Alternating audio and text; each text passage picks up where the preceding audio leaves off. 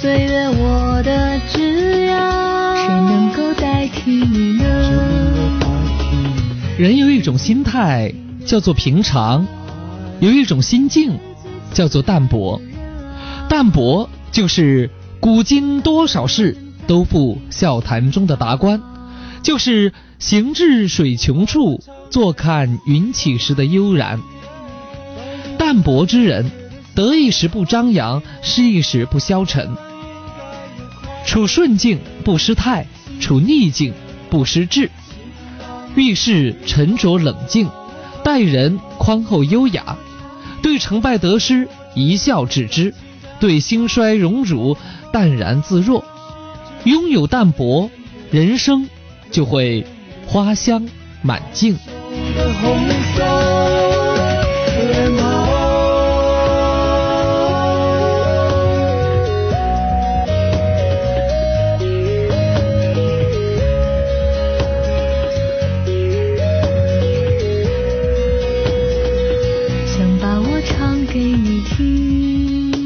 时光不老，我们不散。午夜有你，幸福足矣。北京时间来到二十二点零五分，这里就是私家车九三八重庆都市广播正在为各位直播的午夜星空下。大家好，我是安康。大家好，我是公益。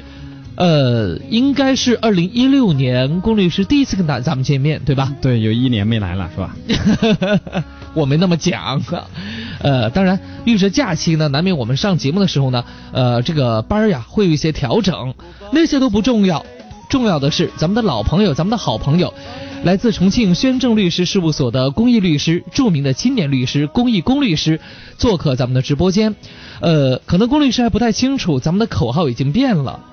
嗯，我从二零一五年。对升级到了咱们的时光不老，我们不散，午夜有你，幸福足矣。所以呢，也希望更多的朋友带着你的问题、你的困惑，能够呢走进咱们节目当中，和咱们龚律师啊一起聊一聊。那不管是这个关于经济的，还是关于这个情感的啊，呃，这个欠了债不还钱呐，打官司呀，要离婚呐等等啊，都可以呢，这个和咱们的龚律师呢一起聊一聊。我们的幸福热线零二三六三六三五九三八和零二三六三六二零二七四，微信公众平台私家车九三八。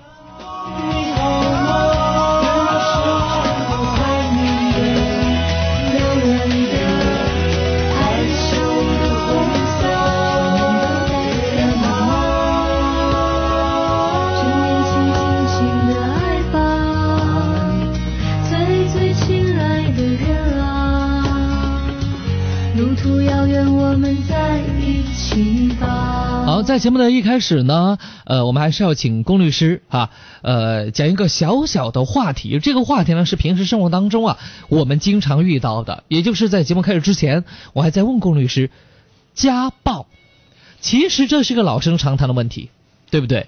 嗯，就是我们在日常生活中啊，特别是婚姻家庭中出现矛盾的时候啊，这是我嗯们长期谈的一个话题，也是在我们节目中经常遇到的一个事情哈。嗯呃，那么因为这个二零一五年的十二月二十七日，我们国家的《中华人民共和国反家暴法》就是正式的颁布了，就是我们的一一六年，就是今年的三月一日开始正式实施。那么我想用这个嗯也就是说，从一六年的三月一号开始啊，咱们这个家暴呢就无法可依了。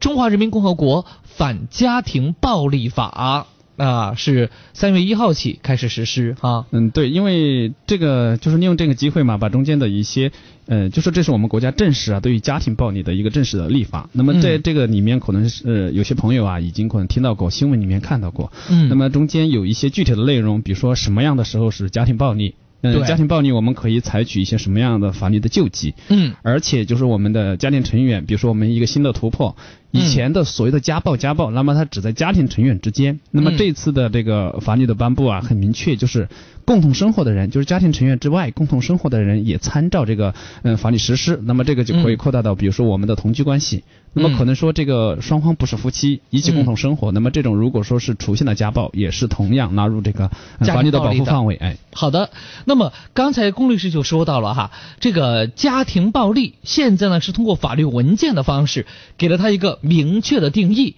那不妨，我觉得我有必要把这个呃，就是呃定义呢给大家念出来，我们一起来学习学习。对，这个觉得怎么样呢？这个条文的第二条对这个家庭暴力有一个定义。哎，好，那么这个第二条就这么说的，他说，本法所称家庭暴力，是指家庭成员之间以殴打。捆绑、残害、限制人身自由以及经常性的谩骂、恐吓等方式实施的身体、精神等侵害行为。那么也就是说，它不仅仅有这个呃对人身体的这种呃攻击啊，限制人身自由，还有呢就是呃，也就是说身体和精神的侵害都可以构成家暴。对，同样受到保护。比如说我们的经常性的谩骂，这个同样的也是哎家庭暴力的一种方式。举个简单例子，莫桑老师经常被他老婆骂。这个也算对吧？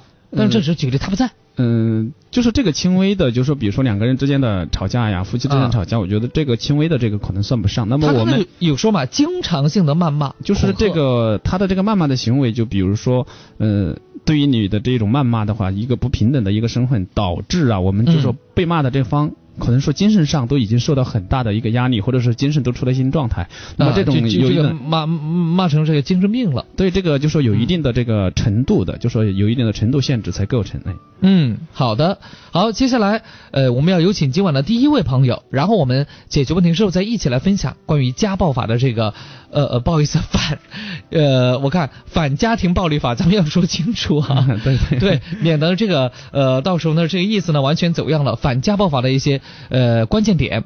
喂，你好，陈先生。啊，你好，你好。哎，陈先生，你好。本节目本时段由重庆东大肛肠医院独家冠名播出。陈先生，什么样的问题？呃，我想找下龚律师，我谈到我小孩子在重庆被人家打伤了，现在他那边不给我解决，也不出约会。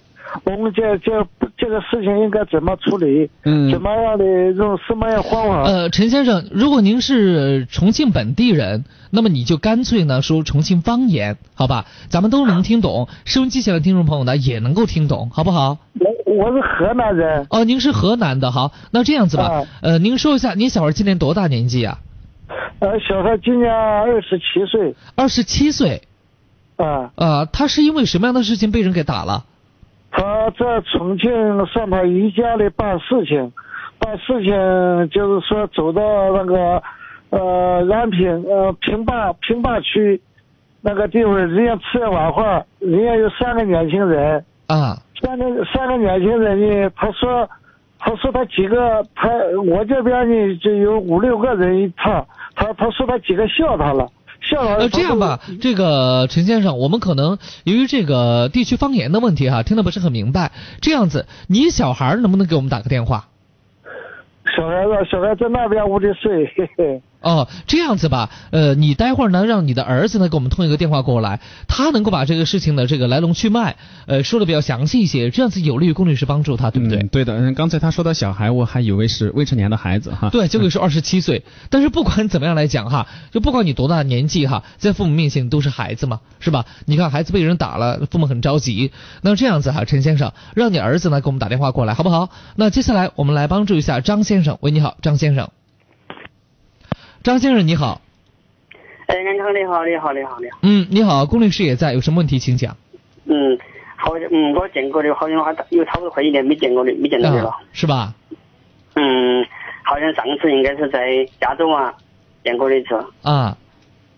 对，确实，我今天有个问题，就嘛，这个刚刚刚我打开这个收音机听到起，龚律师也在嘛，说我打个电话，他正好就打进来了。嗯确实有个问题。好，什么问题？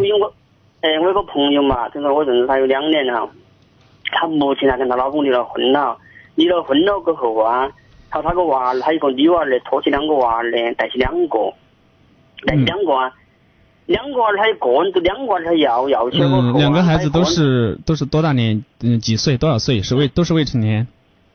嗯，这大的一个才才六岁，小的一个才两岁。嗯嗯。他一个。他一个女儿嘞，他一个女儿好像才二十几岁嘛，二十岁带起两个娃儿，确实很那个。好他每次都在我面前说，哎呀，确实那么那么的。那当时的话，就是你的这位朋友，当时他离婚的时候，对于嗯孩子的抚养，包括抚养费用，当时是怎么解决的？协议或者判决是怎么对这个问题进行规定的？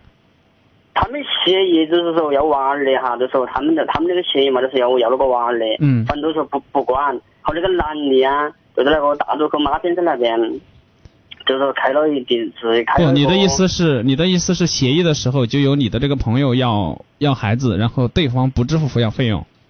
哎，对头对头。好，但是那个女儿啊，现目前呢，她自己又不得行了，又确实拖两个娃儿哈，又带又不又拖不下去了。你就说他的这个经济能力，就说现在很困难，就说没有能力支撑带两个孩子吧。哎，对头对头，嗯她带两个娃儿确实不行了，好的好的，嗯嗯，因为是这样，就是因为未成年人，那么嗯，作为孩子的父母双方啊，都有这个义务抚养孩子的成长。那么在这种情况下，虽然当时的协议写了只有嗯。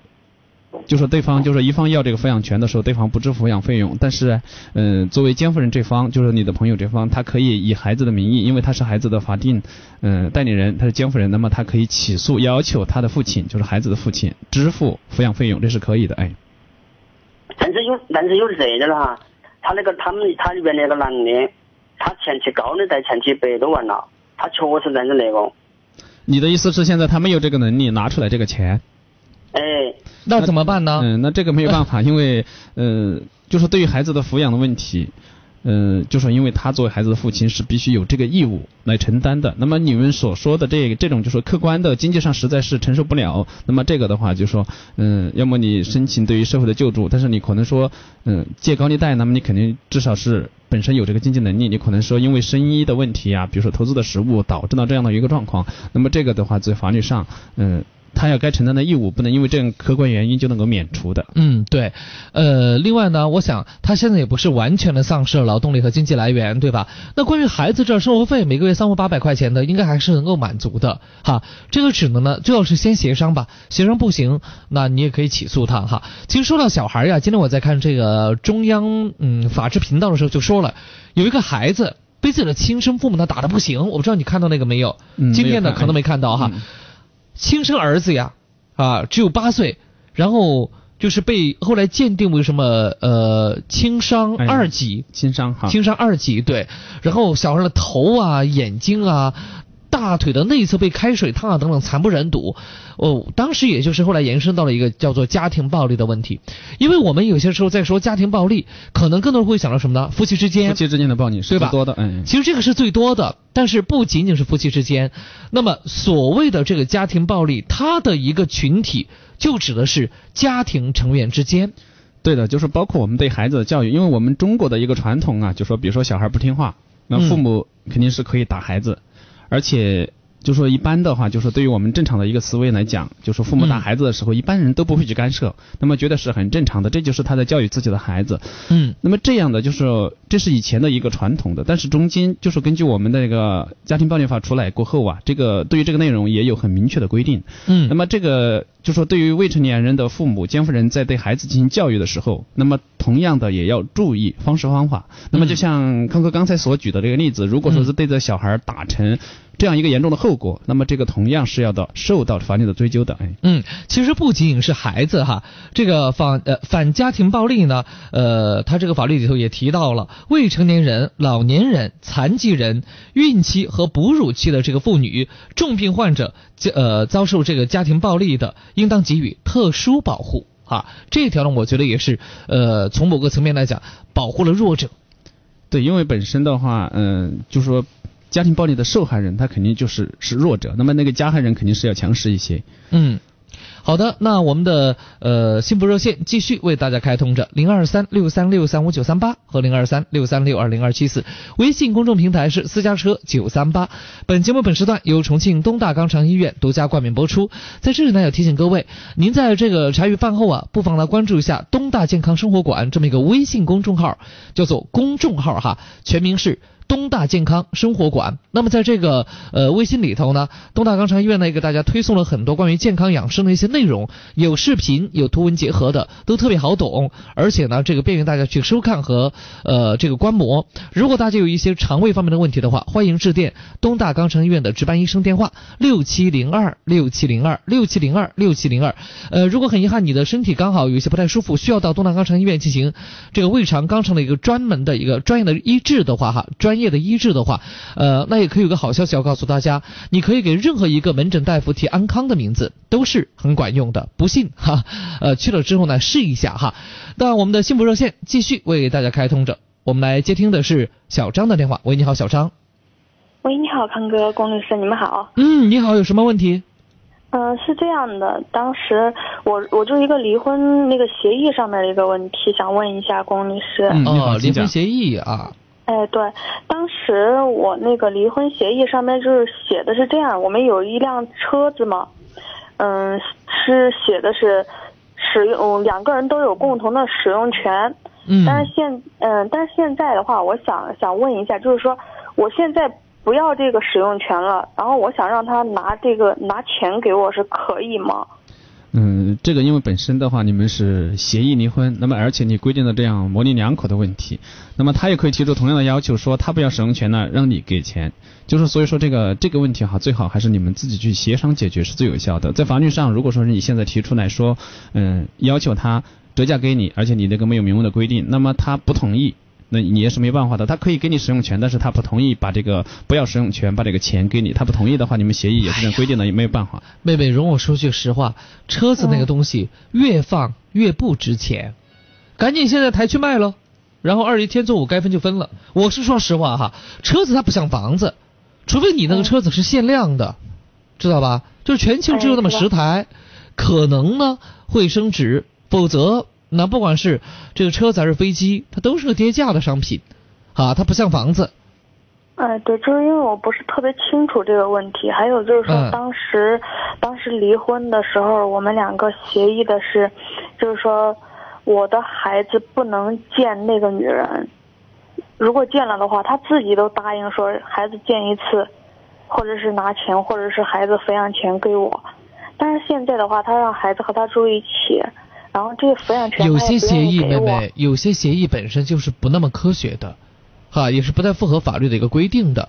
举个简单例子，有些人说，那我们俩离婚，那我们写个写个这个这个离婚协议，离婚协议里头，先你跟我俩离婚之后，你永远不得见孩子，对不对？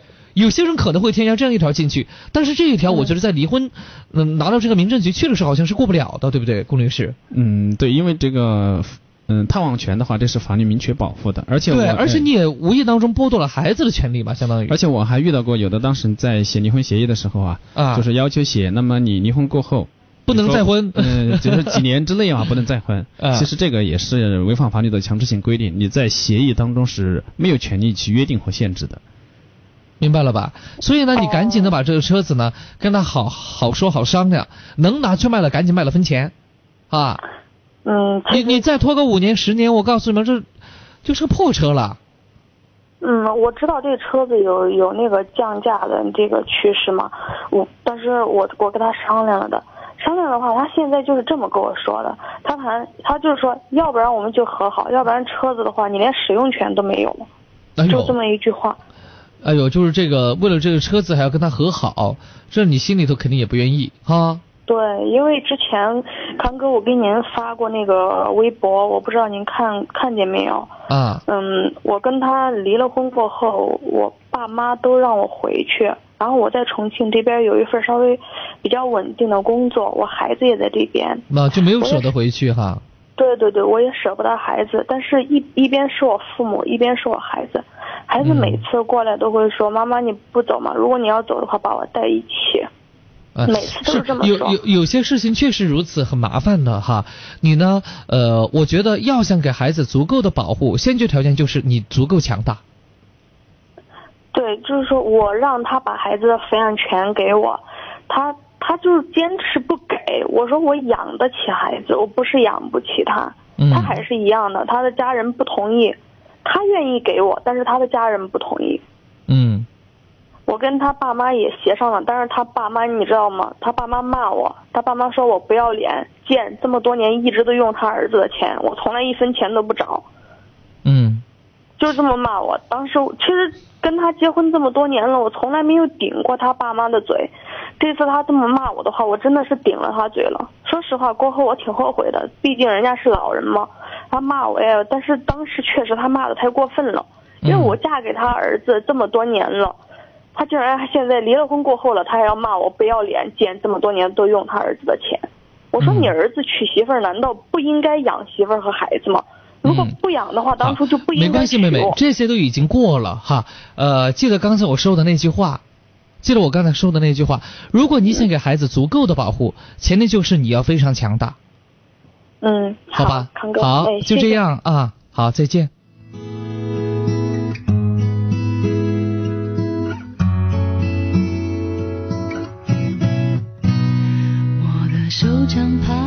刚才呢，我和龚律师我们也聊到了关于这个呃反家庭暴力法啊，现在是立法了，通过这么一个法律的一个硬性的规定呢，呃，来规范我们的一些言行。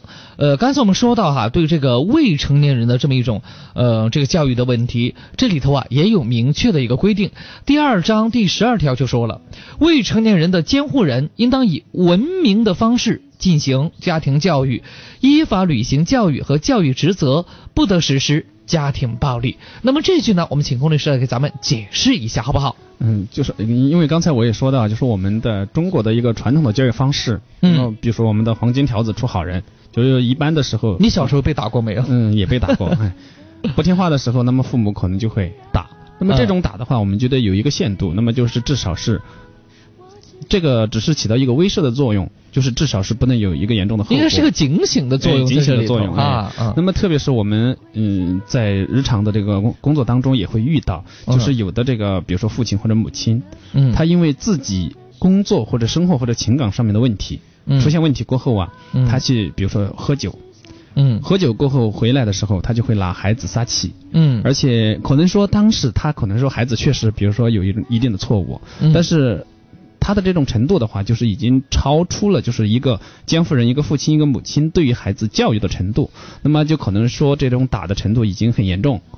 那么以前的话，可能我们都会觉得啊，这个是你的一个家庭的一个教育方式，这是你们家的事儿，与我无关，而且可能说有的警察的时候，他都不愿意去管，因为说实在的，这个教育孩子啊，在我们的一个观念当中，确实是父母的一个权利。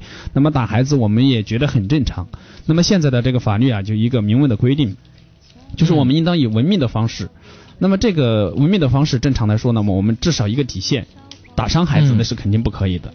嗯如果说是你你的这个教育孩子的时候把孩子打伤了，那么这个就已经不是教育孩子了，那这个已经就是一个家暴了。对，涉及到人身伤害了，对不对？哈。对，哎，好，嗯，我们的幸福热线继续为各位开通着零二三六三六三五九三八和零二三六三六二零二七四微信公众平台私家车九三八。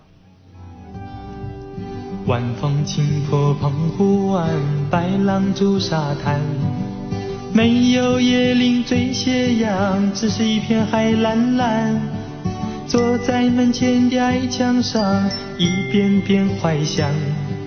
也是黄昏的沙滩上，有着脚印两对半。那是外婆拄着杖，将我手轻轻挽。踩着薄暮走向余晖暖暖的澎湖湾，一个脚印是小雨一串，消磨许多时光。直到夜色吞没我俩在回家的路上，澎湖湾，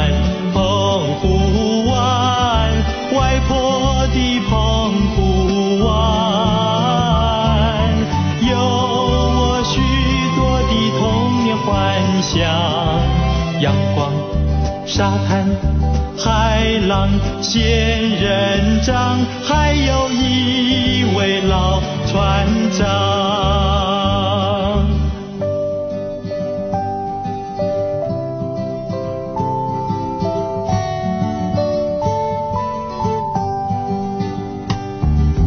晚风轻拂澎湖湾，白浪逐沙滩。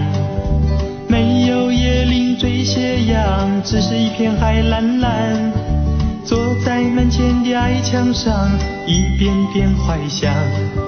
也是黄昏的沙滩上，有着脚印两对半。那是外婆拄着杖，将我手轻轻挽。踩着薄暮走向余晖暖暖的澎湖湾，一个脚印是小雨一串，消磨许多时光。直到夜色吞没我俩在回家的路上，澎湖湾，澎湖湾，外婆的澎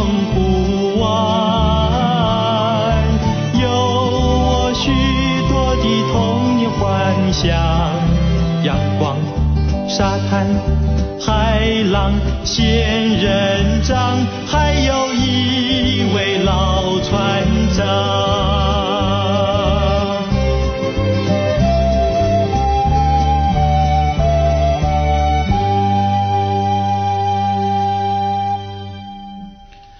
都市广播私家车九三八，这里是午夜星空下。接下来我们要进入到的是半点报时，稍后会继续接听大家的热线零二三六三六三五九三八和零二三六三六二零二七四。百电器新世纪百货电器为您报时。开店啦！开店啦！商事电器开网店啦！动动鼠标，登录天猫商城，搜索商事电器，足不出户，享受本地配送和实体店售后安装维修服务。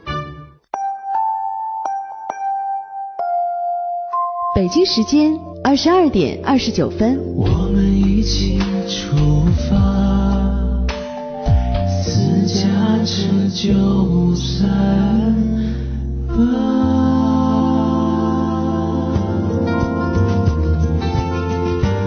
私家车九三八，我的快乐车生活。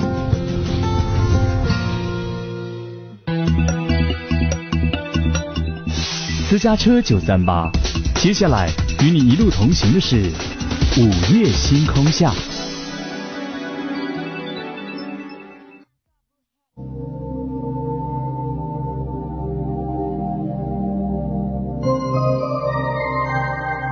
我们走进同一个夜晚，在声音的世界找寻各自不同的明天。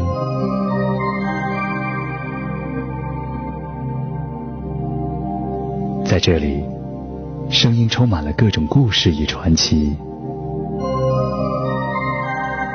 今夜，有许多醒着的耳朵，也有我听你诉说。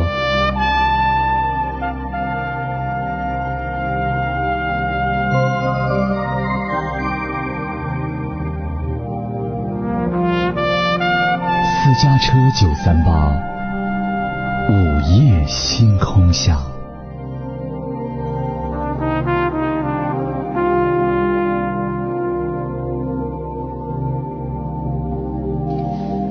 回到节目当中，我们一起来接听一下小吴的电话。喂，你好，小吴。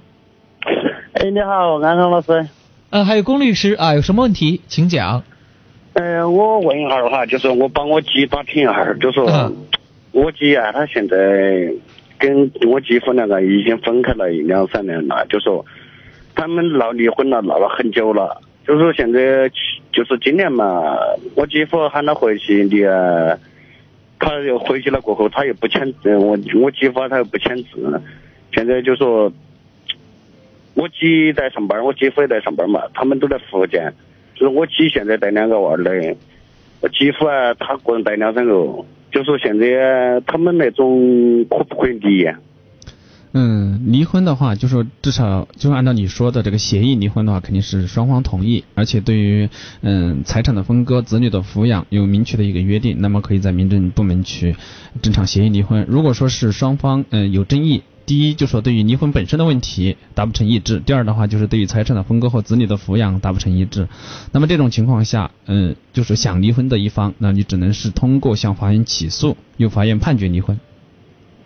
哦，如果说假打个比方说哈，他那种我姐带两个娃儿的话，他那种男方可不可以那个要不要支付那个抚养费啊？嗯，孩子是未成年的话是必须支付抚养费用的。嗯，未成年，大那个好像现在是现在好像是十二三十三、嗯，要支付抚养费用，要支付。因为呃说了不怕你笑哈，因为他有五个娃儿的，五个娃儿嘛，他们老家嘛有的那种。哦，你姐姐姐夫一共五个孩子。哎，就是有点的天哪，这个确实太多了。呃，有点那种以前的那种老式那种风俗嘛，就说必须像个。哦，刚才你说你姐姐带两个，然后你姐夫带三个，我以为，嗯、听错了，那原来是真的是一一边带了，就是一共五个孩子哈。那么这种的话就是未成年，未成年是肯定都是要支付抚养费用的。那么相同理，就是如果说你姐夫带的孩子也是未成年，那么你姐姐也要支付抚养费用。哦，但不过现在这关键是我姐她又她现在已生病了嘛。嗯，这个的话，就说在法律上，嗯，这个就是应该支付的。如果说是确实有客观原因支付不了，那么你们在分割共同财产的时候，嗯，比如说啊，对于那个弱势一方可以适当的照顾，这个都是法律明文规定的。而且他，而且他也经常经常的打骂打骂人嘛。嗯，这个的话，哎，第一个只是嗯，你们到时候离婚的一个理由。另外的话，嗯，如果说是确实啊造成一定的伤害，而且这个家庭暴力确实存在，那么你可以要求一定的嗯补偿，都是可以的。因为像我晓得是，就说现在的家庭暴暴暴力法，现在的就更新嘛，就说以前嘛，以前没有那个家庭暴力法嘛，就是说以前他们打架。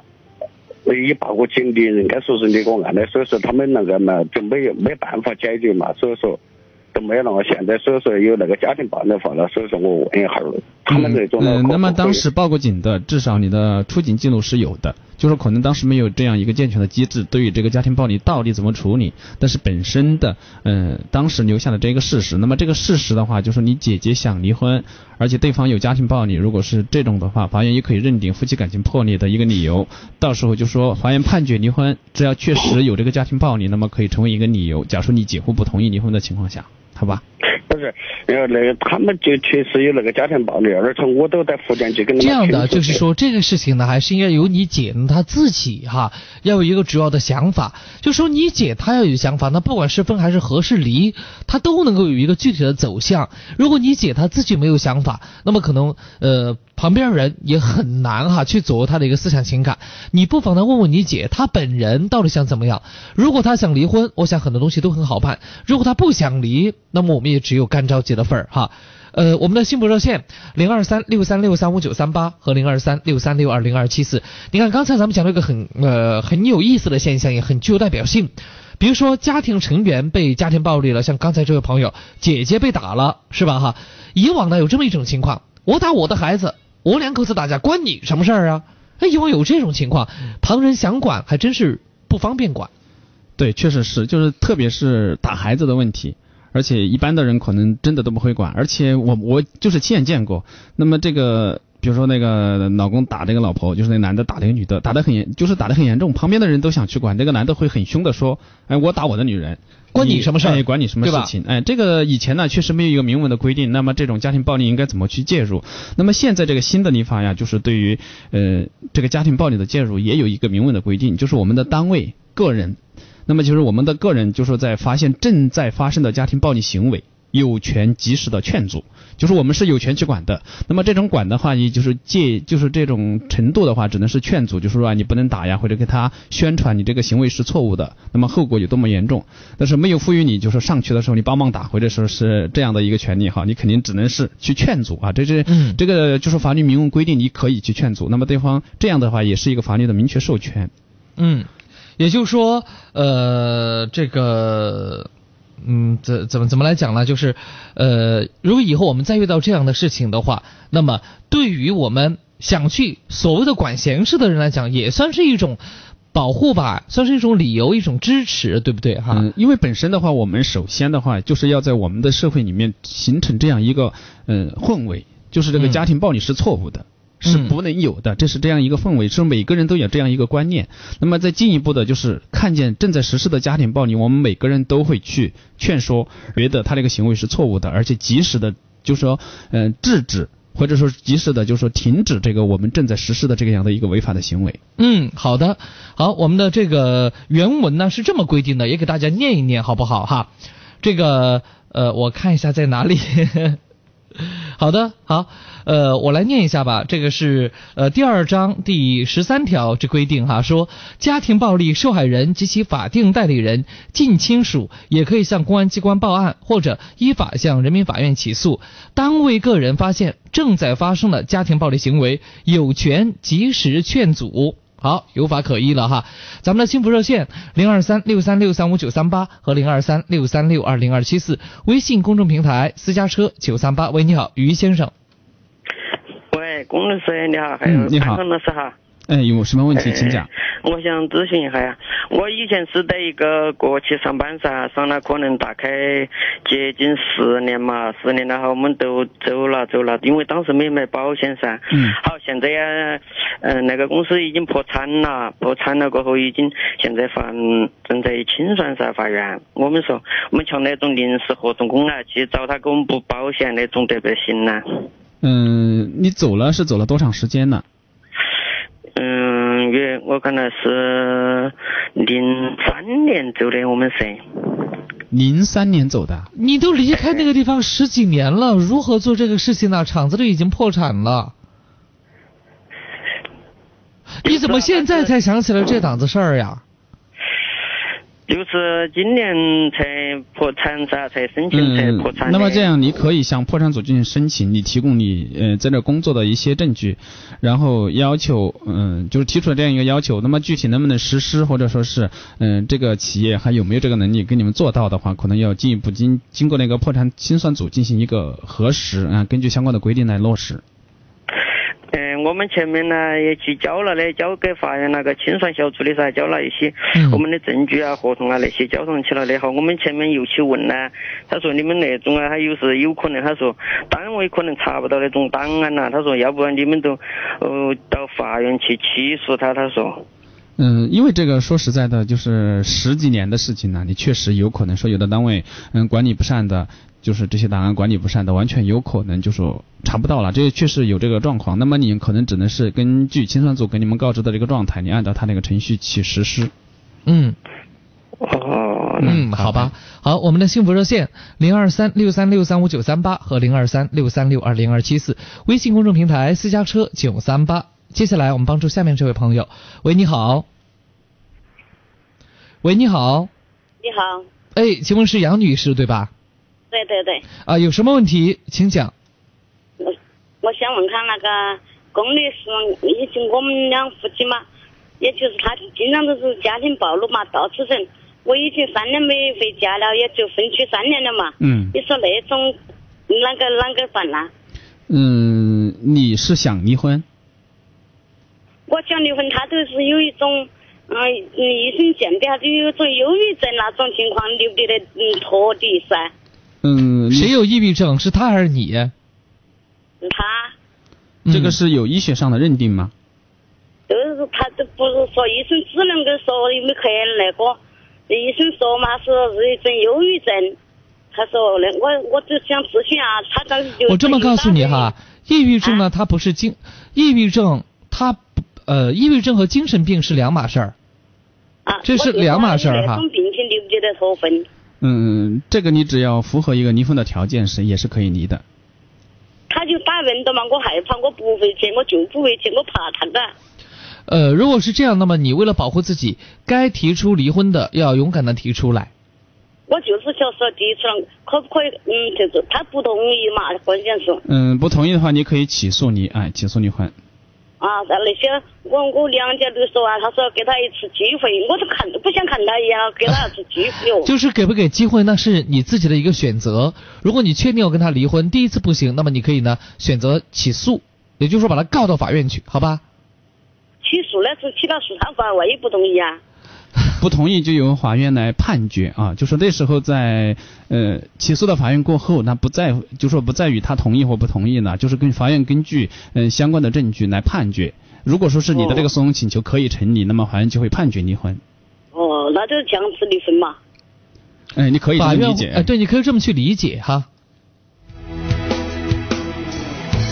太多往事就别喝下太少酒精，太珍惜生命就别随便掏心，舍不得看破就别张开眼睛，想开心就要舍得伤心。有太多行李就别单独旅行，不能够离开就不要接近。的结束就别开始一段感情，想忘记就要一切归零，不能够忘记爱情，忘记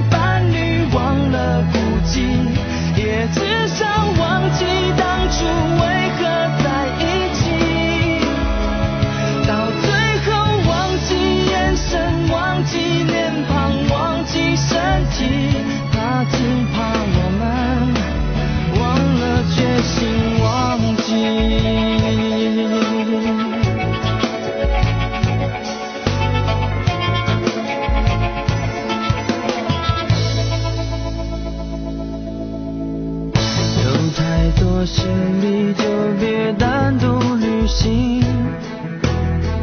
不能够离开就不要接近，舍不得结束就别开始一段感情，想忘记就要一切归零。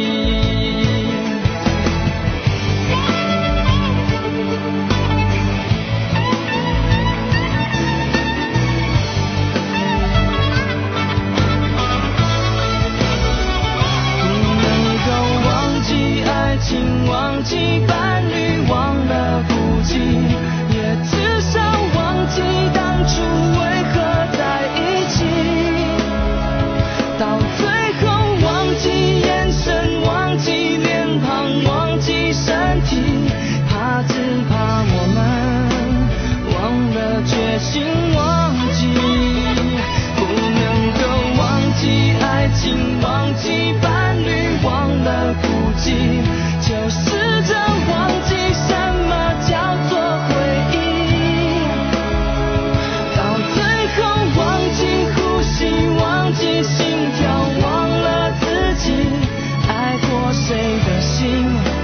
又有什么关系？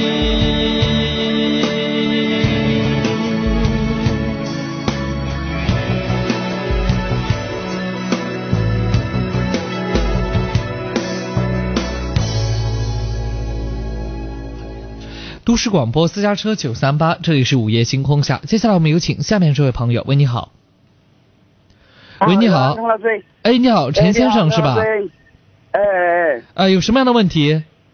我问下就是我那个那个保险的那个赔偿，都是十月二十四号法院，就是我们那个法院他下下的判决书。嗯好，但是保那保险公司他上了诉的，他说他说他上诉，他十一月九你你。是因为什么？是交通事故吗？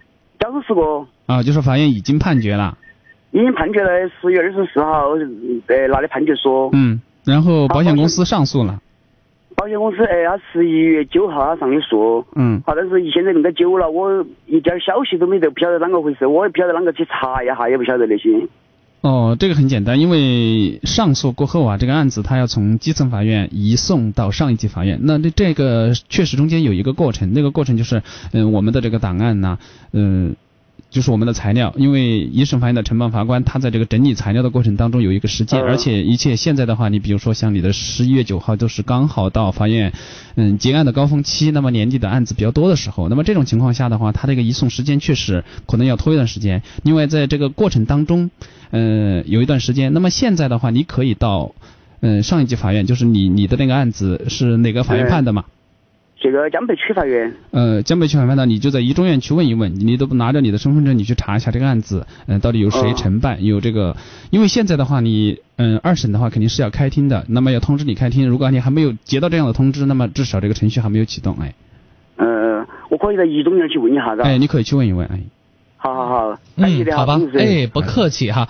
好，我们的幸福热线继续为大家开通着，零二三六三六三五九三八和零二三六三六二零二七四，微信公众平台私家车九三八。今天呢，我们继续来一起学习关于这个呃，将从二零一六年三月一号开始实施的《中华人民共和国反家庭暴力法》啊，一定要把这个“反”字呢作为重音来强调哈，反家庭暴力法。呃，这里头啊，我就注意到一点啊，注意到一点，就是这个说第二章第十五条规定说，呃，这个呃，公安机关在接到家庭暴力报案后，应当及时出警，致使家庭暴力，按照有关规定调查取证，协助受害人就医鉴定伤情。原来呢，这个可能有些人哈，这个不懂法的，心想着，哎，我打我的孩子，我打我的老婆，关你什么事儿啊？对不对哈？你喊警察，警察来，我也这么说他，这是我老婆，这是我孩子，关你什么事儿？那么现在也是有法可依了，对不对？对，因为以前的话，你有可能说，嗯、普通的家庭暴力，公安他也会出警，但是嗯出警过后啊，他可能就说以家庭纠纷就结案了，可能说嗯，呃，那么现在它不会上升到一个呃家庭暴力的这么一个层面哎，去。那么现在的话，这个法律有明文的规定，你出警过后，你可能要根据相关的程序要取证，嗯而且而且的话，你比如说这个呃，我们的受害人，比如说可能说有受伤，那么。呃，他需要去协助，比如说带你去做一个伤残的鉴定。那么这些程序的规定，嗯、就是很明确化，而且这样有有可操作的性的一个量化。嗯，对的。另外呢，这里头啊还特别说到了哈，这个家庭暴力情节较轻的，依法呢不给予治安管理处罚的，由公安机关对加害人给予批评教育或者出具告诫书。告诫书应当包括。加害人的身份信息、家庭暴力的事实陈述，呃，禁止加害人实施家庭暴力等内容，什么意思啊？举个简单例子，比如说这个老公打老婆啊，打的你你说他很重吧，他也不算特别重，对不对哈？啊，情节比较轻，那么呃也够不上这个治安处罚的，公安机关呢就给他进行这个呃批评教育，然后呢出具这个告诫书。那么告诫书里头就说明了，把你的这个事实呢给你写的很清楚，也会让你这个呃签字确认。我想应该是这个样子的。嗯，对这个告诫书的话，就是一个标准的一个法律文书，因为可能说你打的很严重，那么符合我们治安管理处罚的一个程度的话，那就把你拿去拘留的，哎，治安管理处罚拘留的。那么这个如果说是还达不到这种程度，那么出现这一个告诫书。有一个什么样的好处？就是因为就像刚才我们呃前面有几个电话要咨询到，比如说离婚的问题，嗯那么你手里有这样一个告解书，这个告解书是有公安机关盖章的，而且呃这是一个正规的法律文书。那么这项你手里就是一个明确的证据，证明有这样的家庭暴力的行为。那么如果说是到时候你要到法院起诉，这是也是一个证据。第二个就是说，可能这个告诫书最主要的一个作用的话，就是对于我们的加害人。看到这样一个正式的一个法律的文书，有起到一定的威慑作用。这个上面会明确的告诉你，你不能从事一个什么样的行为。嗯，好的，好，接下来我们有请的是王女士，喂，你好。哎，喂，你好，哎，安康老师好，龚老师你们好哈。嗯，你好，有什么问题？哎，我都是咨询一下，比如说我们一个朋友的朋友嘛哈，他比如说他把他的房产证来拿去跟贷银行来帮他抵了那个，哎，抵了不是贷钱财了嘛哈。好现在呀，等于说银行都起诉那个你担保那个人噻，哈，不是法院都去起诉上那个法院了噻，法院都把他的门面拍卖了，好，拍过后，等于说。他那个，等于他朋友两个，他是实质税上的，等于说他拍卖了过后，都相当于等于把那个银行的钱还了噻哈，还了过后哈，那个他两个朋友啊，他比如说商量都是，等于说比如帮他贷款那个，他都比相当于那个担保那个都要承担那个，等于他的门面钱遭法院拍卖了的话，他就没钱了噻，他都到。比如他的朋友那个等于说都那个，他两个实质税上他每个月还好多钱他，他现在不还了那种，可不可以在那个法律上去起诉他呀？嗯，你的意思就是他担保的时候，因为他给人担保，现在他的房屋被拍卖了。不是，哎哎，对，他的门面既担保在银行贷的嗯，被拍卖了，那被拍卖过后的话，现在他可以向这个呃真正的就是债务人嗯进行要求他进行一个偿还嘛。那么这种情况，如果说是他们嗯、呃、不偿还，那么同样你可以起诉要求他偿还的。哦，可以起诉哈。哎，因为你的这个担保所偿还的债务，嗯就是在于对于银行的这个债务本身是他的债务，对哎。哎哎，对对对，都相当于他我们都是他耍得好的那个的债务了。还有个不是他两个实质税上的嘛哈，他说不是他贷几百万噻，他那个门面是几百万，好，他贷几百万过后，等于说他两个实质协商，他说他每个月给几万跟他，他现在等于给了也可能有两三个月，他现在都不给了那种，可以去起诉他哈。嗯，可以起诉，可以起诉。哎哦，要得要得。嗯好的，好，接下来我们来帮助一下下面的小苏，他这个问题就比较严重了。喂，你好，小苏。哎，你好，龚律师。嗯，你好。啊，我就想问，我就是给我的一个就是我老婆的姑姑嘛哈，嗯二零一三年就是在唐在广州塘下打工的时候，和其他三个人一起，就是在呃河里面去那个水库里面嘛，林村水库里面去捞鱼，然后他被淹死了嘛。嗯淹死了后，就是我们呃找律师起诉了，起诉了之后，那个法院判他是判了十一万，三个人一共判了十一万。但是他说是律师说他们没得那个就是叫财产的，就是就是没追没追究的嘛就。当时判水库，水库里说是，哎，医生说是没没追究的，因为是成年人，呃，水库也都无所谓，就是他法院判了十一万，那三个人的责任，但是现在就是人家没得财产的，没得东西的，也没得赔偿的，那这种情况下还有哪个办法来找找找那个三个人没得啊？那么你们就是对于这样一个生效的判决，嗯、向法院申请强制执行没有？申请了的，申请了强制执行，他说是别人没得财产的，就是现在查无财产嘛，嗯、那么现在的话，如果说是通过法院的一个强制手段，确实啊没有查到相关的财产，那么你现在可能只能是暂时的终结，而且你可以要求法院对于这三个人加入嗯、呃实行人员名单库，这是我们的一个执行的一个措施，就是加入这个实行人员名单库的人员的话，那会限制你的高消费，比如说你不能坐飞机。嗯，不能坐那个几字头开头的这个动车，而且就是高铁嘛，就是我们说现在的高铁，而且的话，嗯，轮船的话，你比如说不能坐头等舱，这样的话就是进行一个限制，而且我这个啊就是能够起到的一定的作用。哦，好好。嗯嗯，明白了吗？明白了，明白了。就是如果是要要求法院强制通过是吧？对的，你可以向法院写申请，要求啊把这个加入失信人员名单库。嗯，明白了吧？好的。你和我相约在午夜喧哗的大街，告诉我这段感情今夜将会是终点。傻傻地看着你，眼角不流一滴泪，说好了要坚强不流泪。我以为我可以变得更甜美，才发现爱情竟是一场残酷的考验。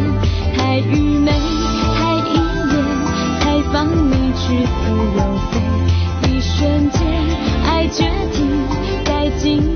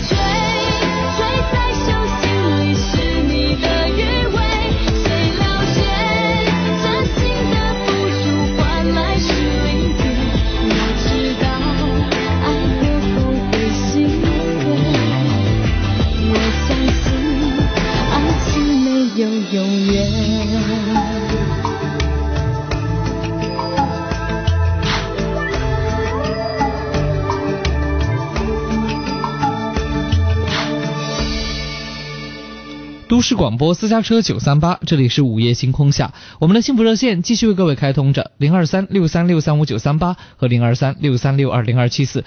呃，接下来我们有请下面这位朋友，喂，你好。喂，你好，康哥。哎，你好，呃，这个小林啊，什么问题？哎，龚律师的哈，嗯，我是小李。啊，小李，什么样的问题？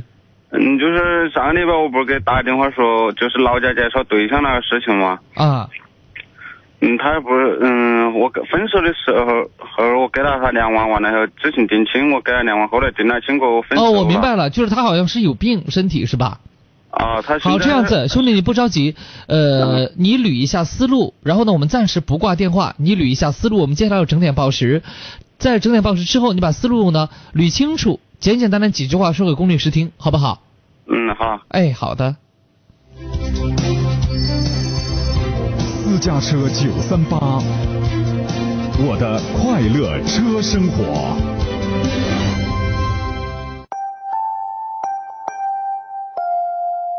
北京时间二十二点五十九分，这里是重庆都市广播私家车九三八。路上的梦想家，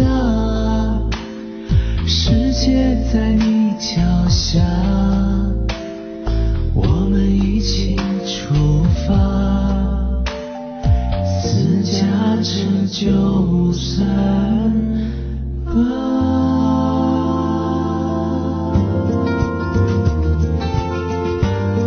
私家车九三八，我的快乐车生活。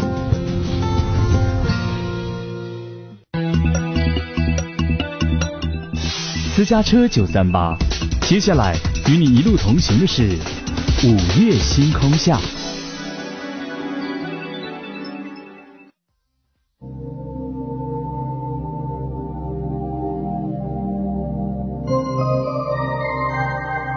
我们走进同一个夜晚，在声音的世界找寻各自不同的明天。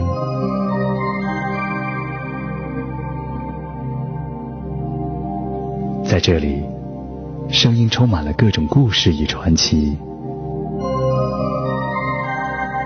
今夜，有许多醒着的耳朵，也有我听你诉说。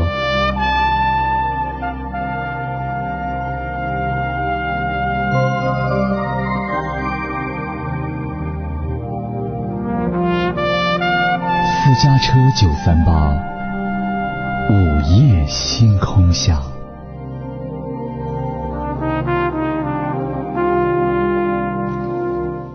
各位在整点报时之后继续停留都市广播私家车九三八，收听下半段的午夜星空下。接下来我们要呃请进的是小林啊，就上周他给我聊到这个问题呢，当时龚律师不在哈，咱们小林呢也简单的跟龚律师说一下怎么一回事儿哈。哎，你好，龚龚律师。你好。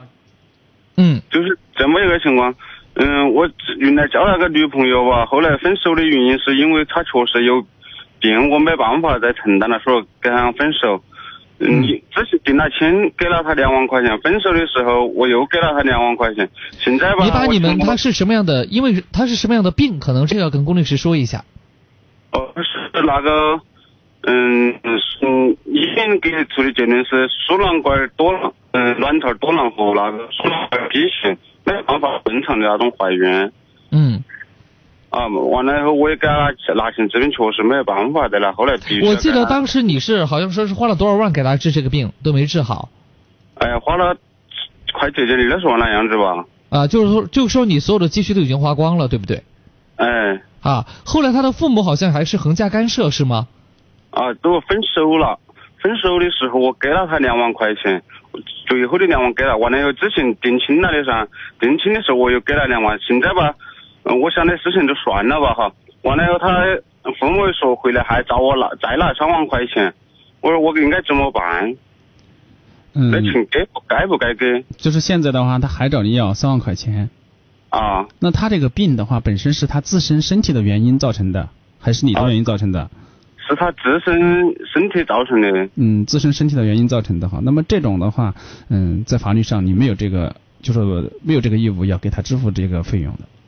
啊，没得那个义务。啊，那么你前面给了的，就是本身也感情异常，那么后面的话你不愿意给那个钱，他没有一个强制手段，或者说是没有一个法律的明文规定要要向你支付这个费用。哦，还还有那个一个是龚律师，嗯，如果说我是那我现在是那个想的哈，他如果说确实想来要来找我要的话，我可不可以让他把定金那两万块钱退给我呢？嗯，这个的话你可以提出来，他如果找你要的话，你可以提出来，就说最终的话你能不能要回来的话，嗯，这个呢就看，因为本身的话，如果说是彩礼啊、就是没有最后没有结婚，按照法律的规定，那个彩礼的话确实是应该偿还的，还回来。他现在不是要还彩礼的问题，是对方父母说他们过年回来要找你要几万块钱，对吧？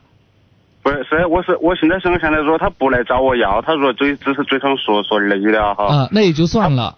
也也就算了，因为我都马上要结，另外要结婚了，我都觉得反正多一事不如少一事。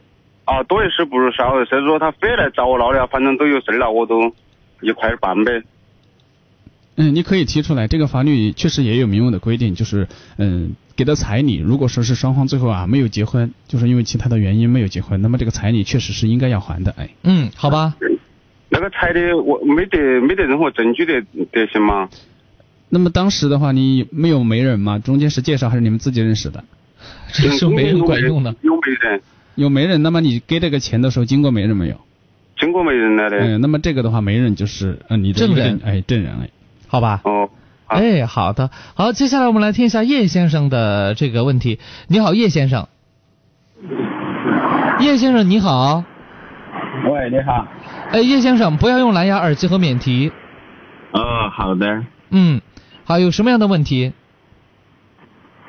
嗯，是这么一回事情，我们等于老丈人比这个一个等于说他是是农村的嘛，等于一个挨人三队的人把他给打了，打了过后，等于都在江北两路人民医院住了院，住了一个多个多月，一个多月过后，好，等于他脑壳遭受了，都遭打成有点儿等于说，反正认人都认不到，也反正不晓得。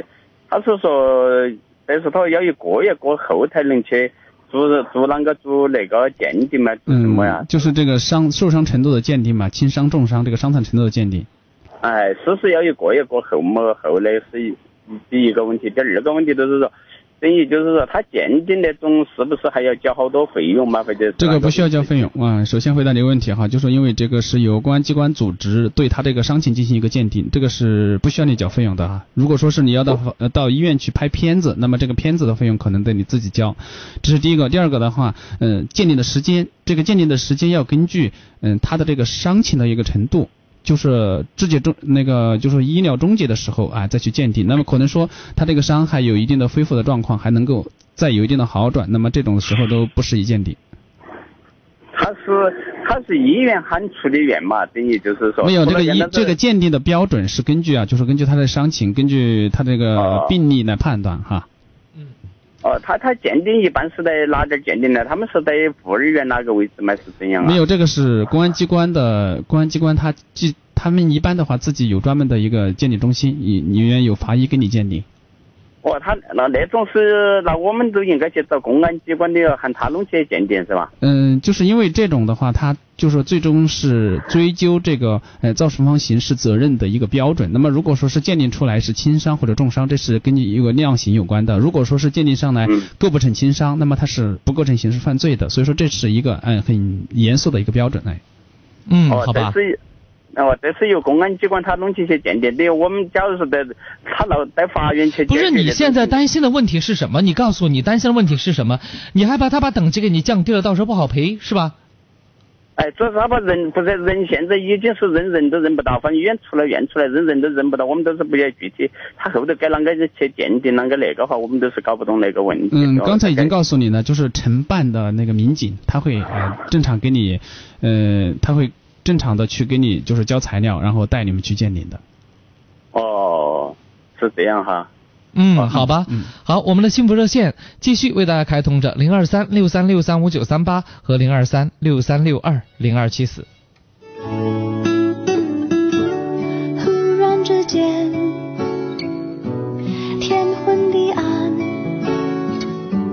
世界可以忽然什么都没有。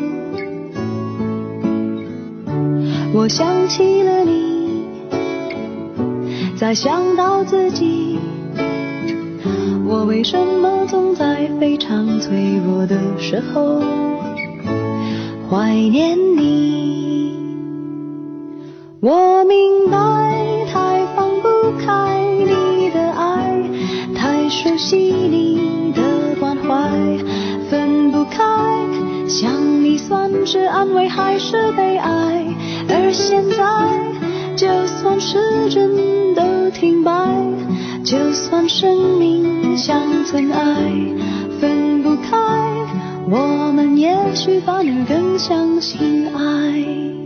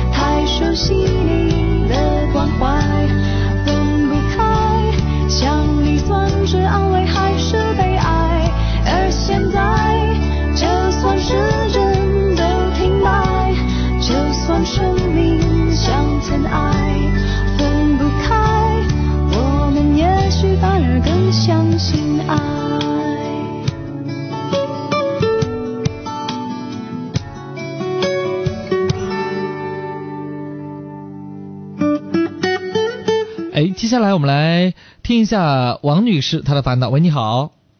喂，你好，王康老师，龚老师，你好。哎，你好，有什么样的问题？啊，我想咨询一下，我们娃儿不是去那个跟他朋友啊，他朋友肯定是也想在他们福林上哈，他想也肯定是想借借点钱嘛，嘎，他们两个同时借了钱，借了钱呢哈，借四万五千块钱哈，条子高头写的五万块钱哈，写五万块钱过后，然后他就喊我们单方面呐，喊我们拿三万块钱去，我们是有个车噻，就没抵押，都是他朋友去担保嘛那个的。好，现在我们车子在他的，他现在车子他投来的我们去，他就给我卖了，他有没有权利卖我们车呀那种？嗯，有有点乱，再再捋一下这个关系哈，是你的嗯孩子借钱，然后是拿你们的车做的抵押吗？没有没有抵押，等于没有抵押，都是他一个朋友，他一个朋友是担保，他朋友担保的，等于是，是你们借的钱，这个钱是你们借的，等于是我们借我们出面借去他们两个用的。呃就是你们出嗯、你们出面去借钱，然后拿你们的车作为，就相当于做了一个担保。车子也没有做的，没有做担保，也没有那个，就他都拿来磕起来他这儿，就等于说我们一个月过后啊，都说都说去拿噻，然后一个月过后，对方也没有钱了，又没有呃那个也。嗯，等会儿你的意思？就是借钱的时候直接就把车交给他了，就相当于把这个车抵押给你，然后呃这个抵押就说不是法律程序上的抵押哈，就是相当于把车给他，然后压着。哎然后这个借钱，那么这个车的话，嗯，卖的话卖车的话那，首先他必须是要这个车主去签字过户的。那么首先他说把这个车卖了的话，肯定，呃，如果说是真正一个法律程序的过户，肯定是做不到的。他做不到现在哈，我又问他嘎，我说他说哈，我们拿三万块钱去拿起去，他就说我们要啥子违约金呐、一天是百分之零点零百分之七嘛是啷个？要算那个违约金哈，他都说我们拿五万多嘎，一个人我们都要拿五万，我们该给三万噻，都要拿五万多去拿那个车嘎，就这么说。他说我车子卖了，给你卖了二万八。好，然后我又追起了，我说我们车子又没有给你抵押，又没给你打，又没有给你写合同抵押的嘎，你给我卖，又没得手续，没有证据来卖，没得权利来卖我的车嘎。是这样的，就是买卖一辆车辆的，尤其是卖一辆车的话，他需要这个车的相关的证书的，包括什么这个呃买车时候的这个发票，还有呢这个有一个登记证书啊，是行驶证、你们的身份证都是要的，没有这些东西卖不了车，也没人敢买。那他都是黑我们的，他肯定都没有卖嘎。再一个，他不是没卖，他是卖不了这个车，卖不了。他不管是什么车，他没有手续，手续不齐全，这个二手呃二手商是不可能收他这辆车的。对，我就是想咨询一下公司，我就是像他那种情况啊，他违约金，他跟我们该给他，就是我们就该给他？他车子我们不该动我们的，我们车子搁在那里，他动了我们，我们那个又啷个算他的？嗯，首先的话，首先的话，你借钱啊，就是说你借钱，你肯定是要还钱，这个是没有任何哎问题的，哎，没有任何问题的。那么，嗯，包括违约金，那么或者说是利息，这个利息的话，如果你们有这样一个约定，或者说你们有这样一个合同，那么根据你们的合同，只要那种，他我们在他的那个利息是，他当时说的是没得利息，合同写的没得利息。好，然后车上呢，他就跟我们算违约金算得很高，嘎。我在司法局去问了了呀，我拿那个条子去看了，他说他给我照天价给你算，就算高了。他说那你现在的话，你现在的话，呃，要解决问题，你是有钱还呢，还是拿钱去取车，他不把车给你，给给你？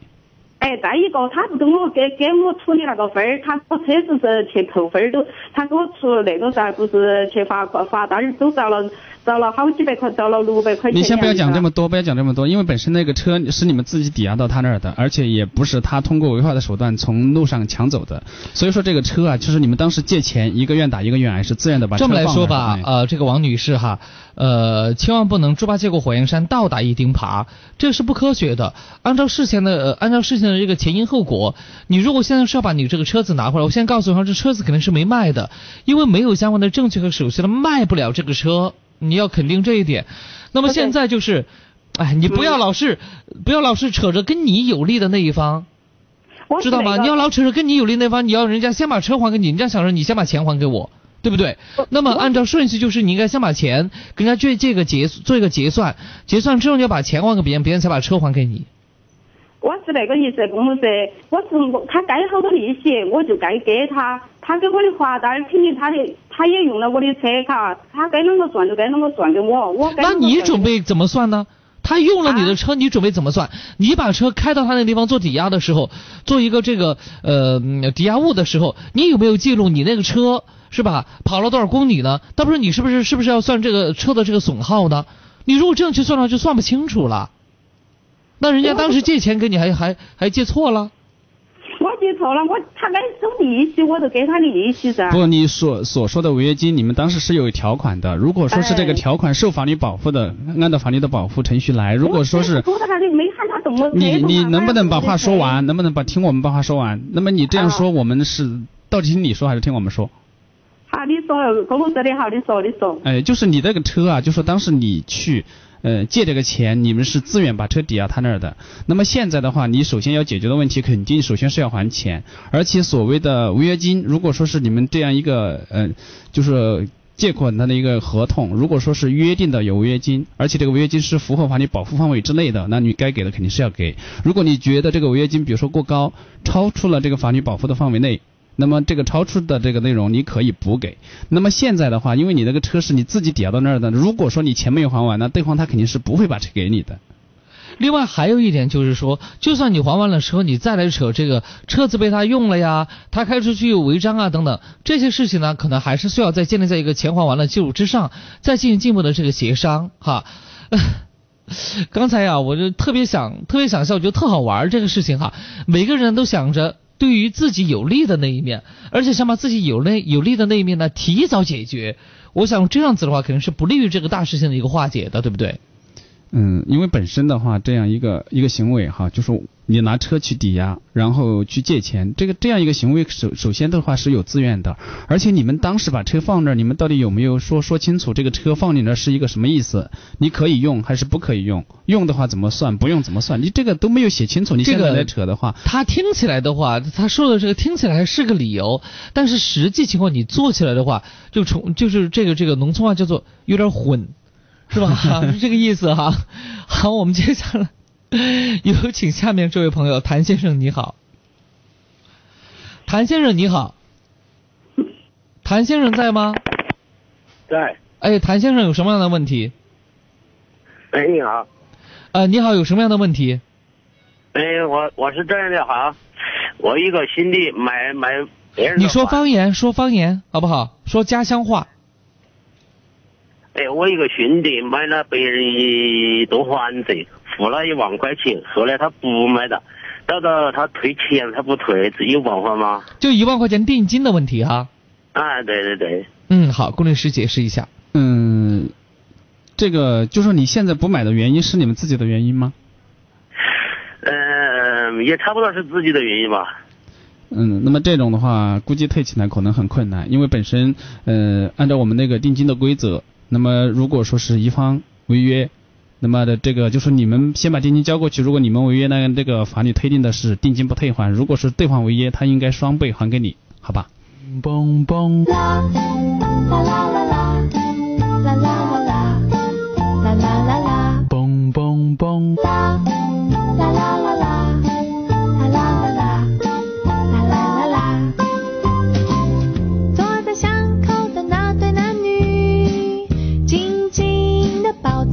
一动也不动地待在那里，时间好像跟他们没关系。是什么样的心情？什么样的心情？难道这就是爱情？啦啦啦啦，啦啦啦啦，啦啦啦啦，啦啦啦啦，啦啦啦啦，啦啦啦啦，啦啦啦啦。嘣嘣嘣。坐在巷口的那对男女，脸上没有表情，路灯一盏一盏的熄灭，他们始终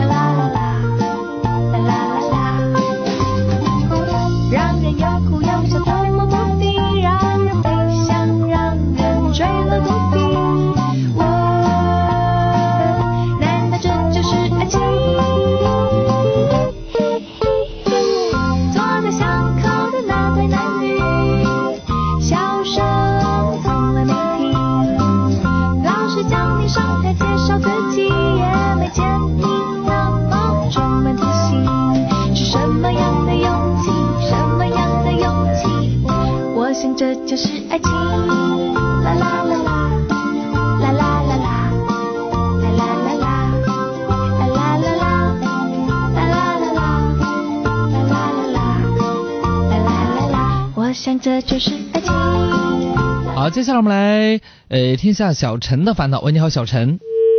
小陈在吗？哎，喂喂喂，嗯，小陈你好。呃，安公老师，龚律师，你们好。嗯，你好，有什么问题请讲。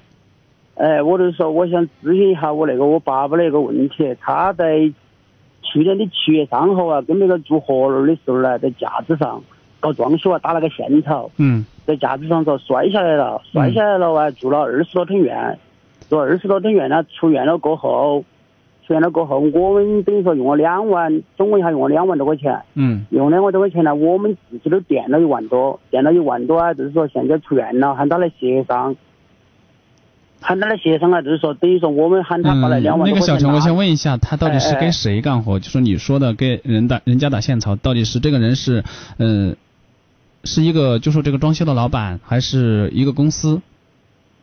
一个装修老板，就是说我们队上的，我们一个大队的，一个大队的私人老板，私人老板，是我们老二给他做，哎，又没又没签啥子劳动合嗯，同。好，明白了，哎，明白了，哎，你接着说，哎，哎，就是说欠了一万多嘛，欠了一万多，我等于说我们喊大队来协商，协商等于说喊他们把医药费，医药费拿给我们，我们医的医药费拿给我们，拿给我们呢，就是说，就是说那个都那个事情都能够结了，但是现在车企现在车企他都他不那个，他不他不拿，一个是他不拿，他只他只承认给两千。嗯，这个你的父亲是就是相当于这个这个老板他他就是把这个装修包下来，然后喊你父亲去给他打这个现场。哎，对对对对对。嗯，那这样一个提供劳务受损，呃，这个正常来说他是应该要是赔偿的。那么你父亲除开这个医药费而外，嗯，他本身的话，嗯，他现在受伤的那个状况恢复的怎么样？有没有留下伤残？哎，我就是想那个打电话咨询一下，就是就是说啊，那个现在那个现在那个申请工伤啊，申请工伤赔付那一块，我不具体具体我也不搞不懂是啷个个走。嗯，首先的话，首先的话，这个工伤必须是呃用工主体，用工主体我们是所说的用人单位，那么就是通常的理解，比如说我们的公司，我们的个体工商户。那么现在你的这样一个私人的老板的话，这个是嗯，就说不是一个用工的主体哈，这个是不是工伤？那么这个就是一个提供劳务受损。这样的话，就说这个赔偿的项目的话，除开你刚才所说的医药费用而外，那么如果说是他那个伤残能够评得上伤残等级，那么包括还有一定的残疾赔偿金，而且在住院的时候有误工费用、护理费用，这些都是哎一系列的费用，就说最后来计算的。哦。嗯，如果说是你们协商不了的话，你可以就说以提供劳务受损来起诉啊、这个所谓的这个包工头嘛，然后让他支付这个费用。哦，但是我我具体啊，我也晓不得他那个那个私人老板嘞，具体他挂挂没挂靠那个公司，但是我加他那个微信了，他那个微信高头有一个又有一个装修公司的名字，但是具体我也那你可以去了解一下这个，就是这个业主，就是给谁家装房子的这个业主，你看一下他的这个，嗯、装修的这个，就就是他这个装修的那个事务是包给个人的还是包给公司的？他是恁去的，等于说我我们打电话跟那个跟那个业主的，但是是业主是是他那个，呃，他租跟租跟那个租跟现在那个跟我喊我们爸爸去打了打那个现场租活那个租给那个的，租给那个装修老板的。租给他的就是相当于把这个房子租给他，他自己来装修的。呃，他也是他也是搞装修的。嗯，那好吧，你现在先去把这个具具体的情况了解清楚。如果说是他确实，呃，是一个公司，那么本身的话，如果是构成用工，那么这种情况下，你可以啊，就说去申请工伤认定。但是本身的话，像你的这种状况哈，嗯、这个劳动关系不是很明确，做工伤的话，可能呢会很麻烦，时间会很长，而且你我也建议你可以按照提供劳务受损来进行起诉。嗯。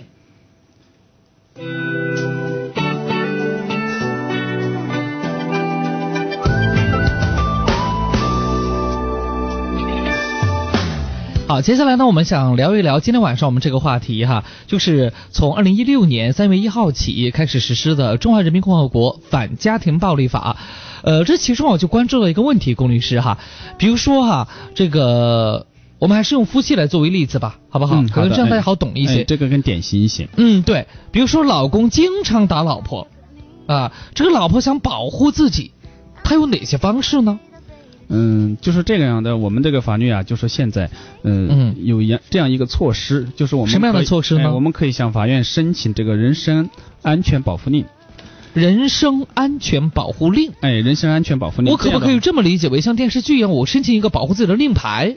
嗯，这样吧，就是呃，可以这样理解，就是我们向法院这样一个申请，法院他最后啊，就是嗯也有一个核实，就是他审核你的证据过后啊，他觉得你这个确实符合这样一个条件，那么他就给你下达这样一个文书，这个这个文书就叫人身安全的保护令，哎。嗯，那这个人身安全保护令有什么作用呢？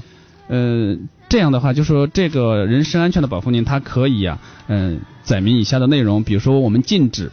嗯嗯，被申请人就是实施家庭暴力，就是因为比如说是，嗯，比如说老婆去申请的，哎，她老公要打她，那么这个人身安全的保护令，她就会明确载明她她的老公就说禁止在实施家庭暴力的行为，而且可以禁止啊，他呃，比如说骚扰、跟踪。嗯，呃，接触到这个申请人及其相关的家属，这个申请人就是谁去申请的这个申请人，而且还有的话就可以责令被申请人迁出申请人住所，就是说，呃、我我们还拿还还拿这个莫桑举例吧，反正他躺现在躺习惯了。举个简单的例子哈，莫桑打他老婆，完了他老婆呢就去申请这个人身保护令，那么呢这个也符合这个要求，就给了这个人身保护令。那么这个人身保护令就对莫桑有一些约束了，对不对？是这个意思吗？嗯，对，就是如果说是啊，这个，因为他既然在法院去申请人身安全保护令的话，那可能就说，嗯，相互的这个关系已经很僵化了。那么这种情况下的话，如果说是他两个在一起共同生活的时候，嗯，可能还会这种危险性还有类似的事件再次发生，还会存在。那么这个人身安全保护令就可以说，呃，责令这个我们的被申请人这个加害人，那么你现在从这个屋里面搬出去，不要和他住在一起。比如说，公安机关就说了，莫桑，你必须从这个家里头搬出去，是吧？那如果他不搬怎么办呢？嗯，他耍无赖怎么办呢？嗯，这样的话，就是我们的人身安全保护令的这个执行呢，嗯，是由这个人民法院来执行。那么我们的公安机关及其这个居民委员会、村民委员会啊，应当是协助执行。嗯，那么这个如果说是不执行，构成一个什么样的一个法律后果啊？就是我们的被申请人违反这个人身安全保护令，构成犯罪的，那么我们依法追究他的刑事责任。也就是说，呃，举个简单的例子哈。这个给莫桑老婆一个这个人身保护令了，但是莫桑呢还是继续什么家暴，然后他就有可能被抓起来，对不对？嗯嗯，对，那个家暴的话，比如说达到一定的程度，比如说我们的家暴的行为造成了轻伤以上的后果，那么这样肯定要追究你的一个故意伤害的刑事责任。但是如果说你的这个行为呀尚不构成犯罪，嗯，那这样的话，人民法院的话就是会给予训诫，呃，训诫，训诫的话，比如说批评你，哎，批评教育，嗯，然后如果这样还是没有效果，那么可以根据情节的轻重。给予罚款，嗯、那么这个一千元以下的罚款，或者说是十五日以下的拘留。哦，好的，好，接下来咱们是最后一段节目了，半点报时，稍后回来。北京时间二十三点二十九分。我们一起出发，私家车就三八。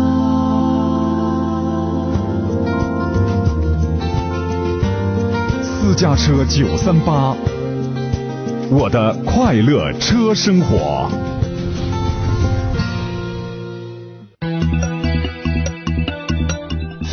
私家车九三八，接下来与你一路同行的是午夜星空下。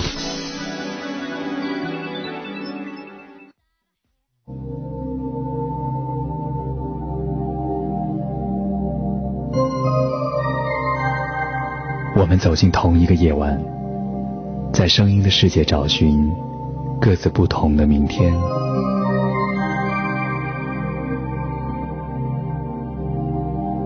在这里，声音充满了各种故事与传奇。今夜，有许多醒着的耳朵，也有我听你诉说。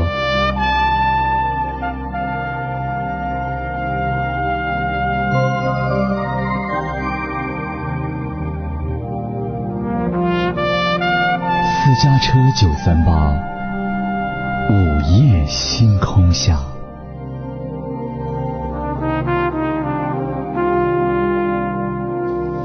时光不老，我们不散。午夜有你，幸福足矣。午夜星空下，我们继续直播。接下来有请下面这位朋友。喂，你好。哎，你好，阳光。哎，你好，小黄，对吧？哎哎，你们好。嗯，你好，什么样的问题？呃，我可以说那个。不要用蓝牙和耳机免提哈。嗯，好，马上哈，不好意思。啊啊啊！因为那样的话会会影响我们的这个交流啊。嗯。喂。哎，你好。嗯，哎，你好。嗯。那个呢，呃，康哥，龚律师哈，我就说，因为是那个，就是说两年前，然后我一个表姐，她跟我那个。嗯。喂喂喂。嗯，能听到。你直接跟我们讲，不要听收音机啊。啊，这样子吧，我们的导播呃，请进下面这位朋友哈，咱们时间很有限哈。喂，你好，小黄。下面这个也也也姓黄哈，你好，小黄。啊喂，你好。嗯，你好，什么样的问题？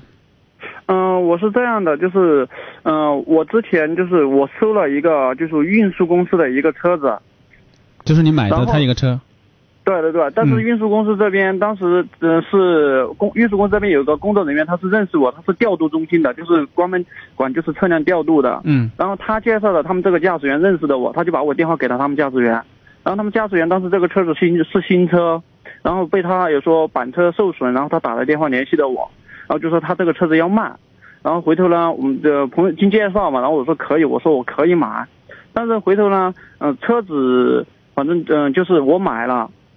然后又说当时介绍人说的这个车子又说是驾驶员自己自己也说整受损的，由驾驶员自己处理，回头他公司多少钱，驾驶员自己报回公司。嗯然后我说那可以，然后我就成车子成交价是九万块钱成交的，然后我就九万块钱把这一台车子我买了，然后买了过后呢，然后当时又说是新车嘛，合格证没有合格证和发票，然后呢他都把车子卖给我，卖给我了，然后我当时我就压了五千块钱，我就说我就说嗯，回头你把合格证和发票给我，我我就把余下的这五千块钱给你，嗯然后呢，就是嗯，时隔半个多月吧，然后这个驾驶员就一直没有联系我，我就跟他打电话，他就拖，他是说过两天，他过两天呢，然后我又跟他打电话，他就说说还再过两天，然后回头我就跟介绍，就是介绍他认识我的这个人这个朋友，我就跟他打电话，我就说你把车子我已经买了，钱我已经给给他了。然后呢，他说驾驶员没有跟他说，我说我已经给了，我说你帮我问一下他什么时候能够把合格证给我。然后呢，嗯、这个介绍呃介绍人呢也就联系了他们公司这个驾驶员，然后驾驶员也就说过两天到公司去。后来呢，嗯，我第二周的礼拜一，我又跟我这个就是我这个朋友，就是介绍他认识我的介绍人，我就跟他打电话，我就说钱我已经给了，我说但是我这个礼拜我必须要拿到合格证，我说你们公司看怎么协商一下。又说当时是你介绍的嘛，我说驾驶员这边我打电话他也不接我电话，然后他说可以，然后呢回头这个驾驶员礼拜四就还到公司去报完账的，嗯但是礼拜五就找不到这个驾驶员了。嗯然后他钱也没给到公司。后来呢，我就说，我说又是礼拜五了嘛，我就说如果我在礼拜天我拿不到合格证，我就要报案。然后呢，但是礼拜礼拜天，嗯、这个驾驶员又跟这个我们就是这个介绍人联系了，就说他呃走走北京去了，然后在路上出了一点事，嗯、礼拜二呃下周礼拜二就回来。嗯然后我就叫我等到礼拜二，当时我等到礼拜二的时候，驾驶员的确回来了。然后就跟我打电话说人回来了，我就想人回来嘛，你把钱给到公司，然后你们公司把合格证给我，嗯，或者是公司把合格证给你，你把合格证给我。结果驾驶员他就去的路上就出了事，就把这个钱用了，他就没钱补回公司。这个一波几折哈、嗯，就是相当于他没有把这个钱交给公司。对对对，他就没把钱交给公司，然后驾驶员就把这个钱用了，然后就面临着我现在是受害方，然后公司这边，嗯、因为我在星期一我已经告知我把钱给了的，但是星期四驾驶员去公司报账，公司的人员也知道这个事，但是他没有把这笔钱收回去，但是现在我问到，呃，驾驶员要驾驶员他说他那首先我想问一下，这个车，嗯、到底是挂的谁的名字？是这个公司的名字吗？车子是一台新车，没有任何人的名字。那为什么但是是为什么这个钱又需要交给公司哎？嗯，是这么一回事，因为这这个车子是物流公司负责中转的，然后他又说是驾驶员在这个物流公司上班嘛，然后他把这个车子呃整受损了，然后当时就是嗯，四 S 店就肯定不要这个车了，他们就必须买断嘛。嗯然后当时就说驾驶员要处理这个车子，然后我就说又是介嗯介绍人就说这个车子是驾驶员自己整招的，然后他自己负责处理，回头比如说这个车子卖多少钱，还差公司多少钱，驾驶员自己去补回公司。我说那可以，我说这个车子我能接。你的合同是跟谁签的呀？你的合同？我的合同是跟驾驶员签的。嗯哦，我们也就有一个，因为之前嘛，都大家都是熟人，又在这一片就我都之前也你先不要不要管这个熟人，因为现在的话，既然出现了纠纷，那么肯定最终嗯是以文、你们的协议、合同和文书为准。那么你所谓的熟人、所谓的承诺、所谓的口头的东西，现在都没有用了。嗯嗯，但是现在是这么一回事，呃嗯、我们这个事情已经迟了一个多月了。但是我后面就跟我，嗯又说在公他们公司我也扯，我就说这个事情反正是你们，嗯，又说驾驶员也跟我说，呃，驾驶员这边我现在已经找他，他没钱，然后公司也在问他要钱，然后他他也说东拼西凑已经凑了，呃，七万块钱回公司了，但是还差，呃，一万多一一万多接近两万块钱，然后公司就要他把这个钱凑回去，嗯。但是呢，现在驾驶员这个钱一直没凑，然后我就跟我朋友说，我说反正这个事情已经过去一个半月了，这个车子我肯定是要亏钱了，但是我就说反正我最多这样吧，说实话，小黄，嗯 我很努力的听着，大气儿都不敢出，我还是没有听懂这里头的这个、呃这个关系。要不这样子，你在嗯方便的时间呢拨打我们的场外热线，跟龚律师好好聊一聊，六三三零七三三零啊，注意了，六三三零七三三零。忘了有多久，再没听到我说你最爱的故事。我想了很久，我开始慌了，是不是我又做错了什么？你哭着对我说，童话里都是骗人的，我不可能是你的王子。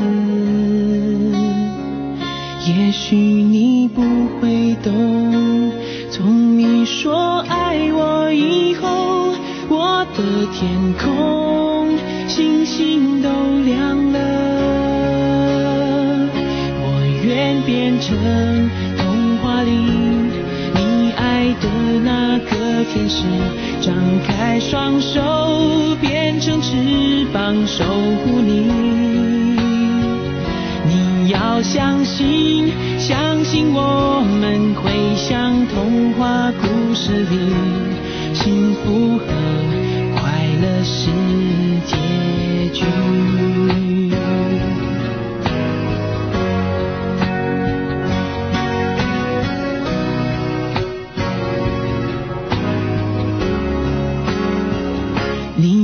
着对我说，童话里都是骗人的，我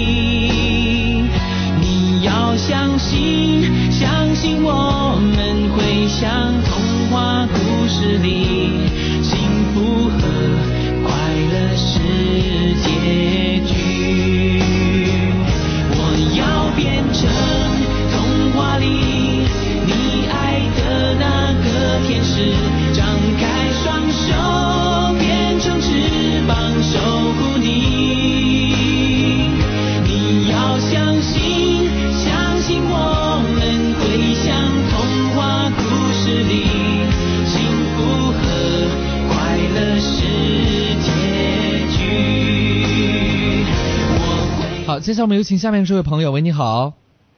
哎，你好，潘哥。哎，你好，嗯有什么样的问题请讲。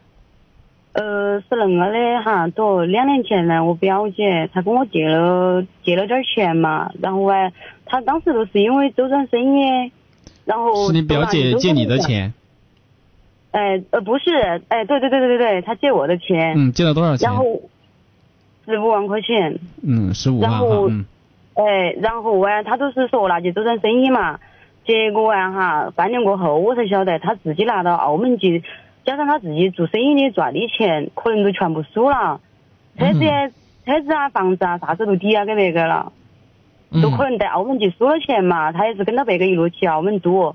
然后现，然后啊，就是说两年前呢，他都他都他都只跟我写了一个，他自己手写了一个哈，用身份证儿写了一个呃，然后向我呃借了好多钱，然后啊、然后都只能够写了一个，但也没有说好久还，然后都落了一个日期，就是那个样子。嗯因为因为因为还有一个，我们是亲戚关系，我都想问一下，你要像那种啷个处嘛？那种确实不好相。处。你说你找他借钱，呃，找他还钱吧，他没有钱。你说你把他告上法庭吧，就无疑把他逼到绝路上去了。对呀、因为还有一个还有一个事情，她跟她老公两个都离婚了，然后啊，她然后找到她老公了，她反正肯定都说跟她一点儿一毛关系都没得，嗯，借的时候就是写这个条子的时候离婚没有？没有离，但是但是那个时候，哎呀，好像是没有离，但是哎。但是反正都他那种离了，他现在他们都都分居了，也离了，然后没在一起。嗯，是这样哈，就说这个嗯嗯情感上你要决定怎么走，肯定是你自己考虑的问题。那么就是针对你这你的这个事情的话，哎，我还补充问一个问题，那么你那个钱当时是怎么交付的？是取的现金给他，还是打卡给他的？转账。转账给他的哈。对对对。嗯，那么就是本身从法律关系上来讲，嗯，你有这样一个借条嘛，就借借到你多少钱，而且没有约定还款的期限。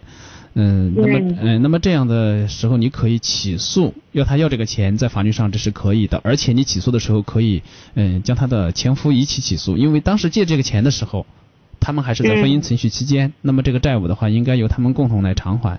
那么在就说在法律上，如果你要走这个程序，这是可以的。嗯，但是还有没得更好的办法呀？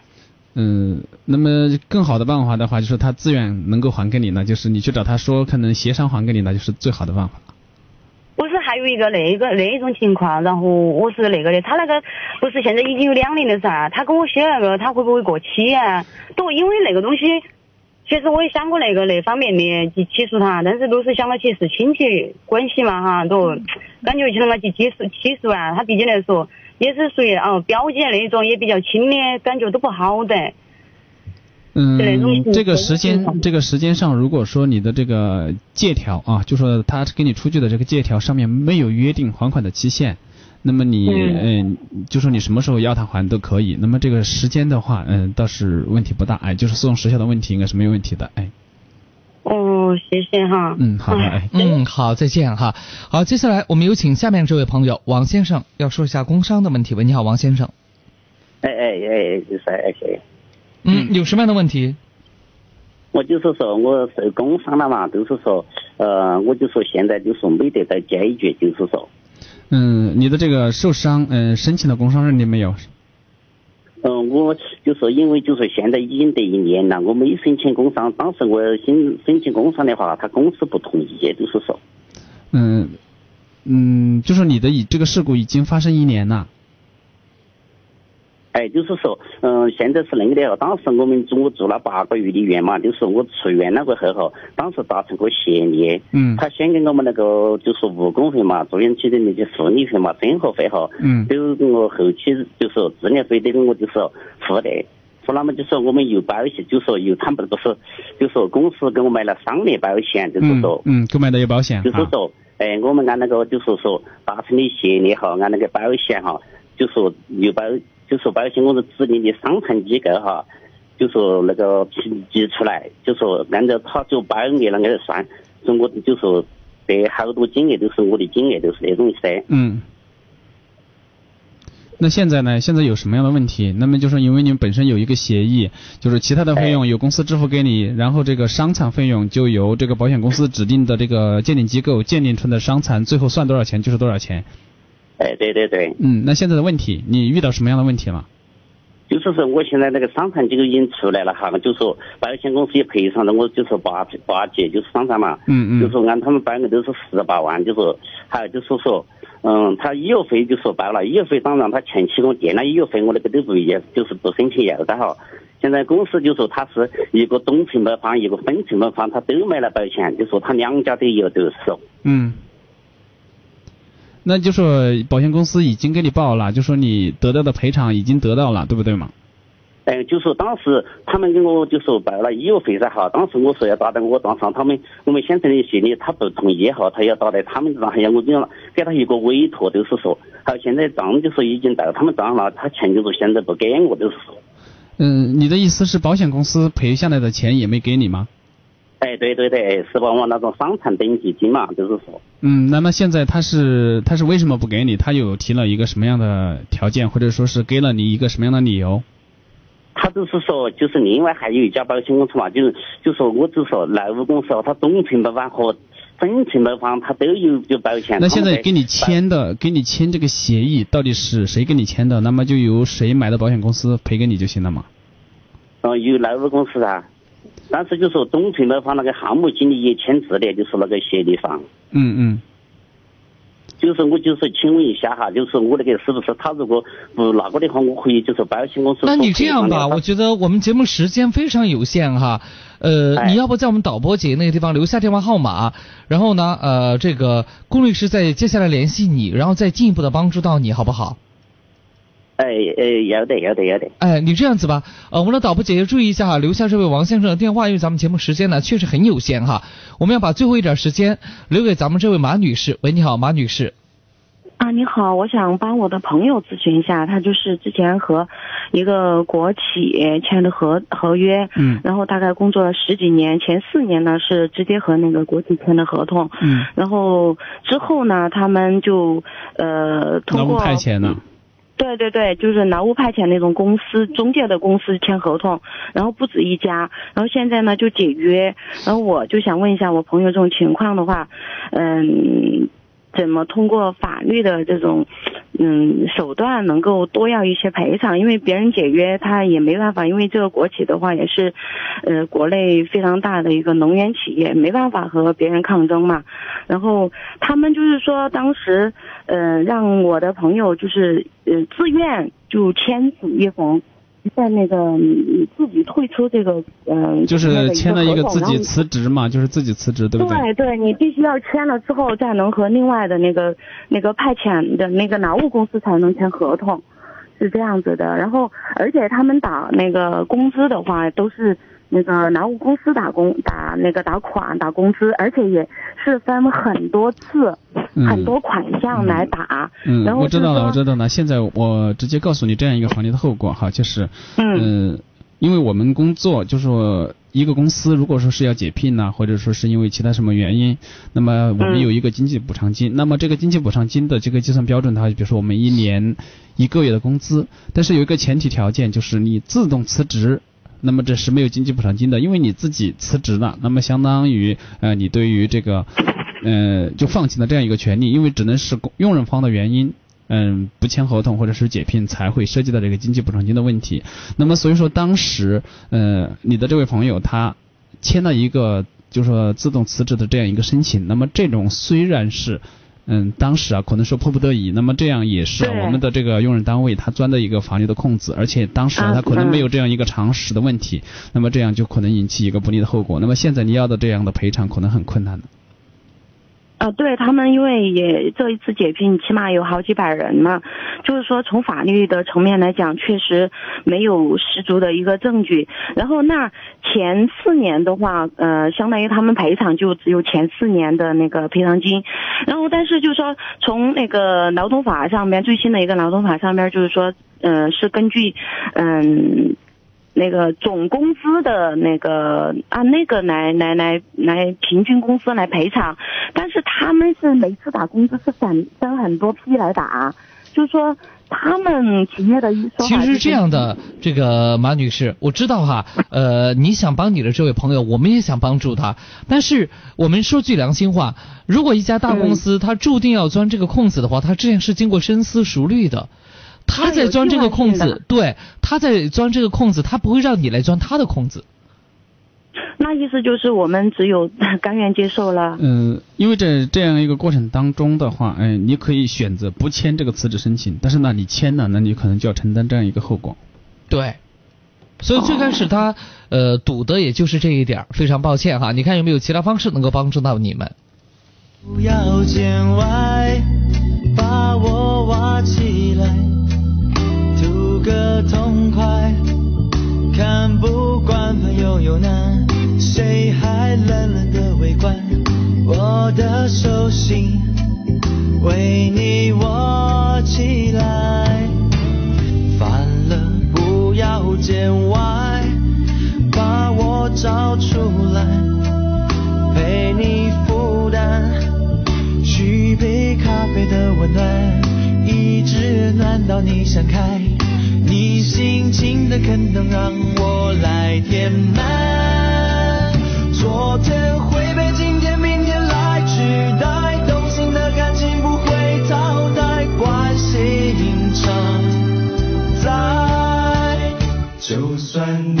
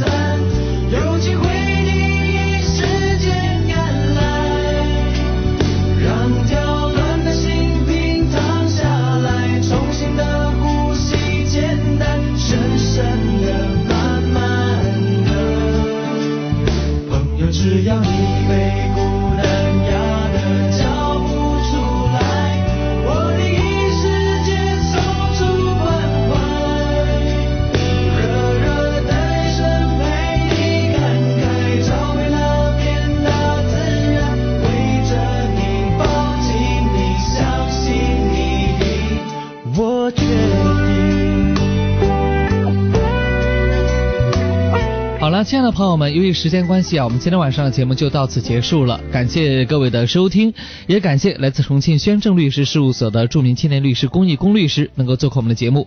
记得我们的口号，呃，龚律师还记得吗？嗯，记不得。比较老实哈。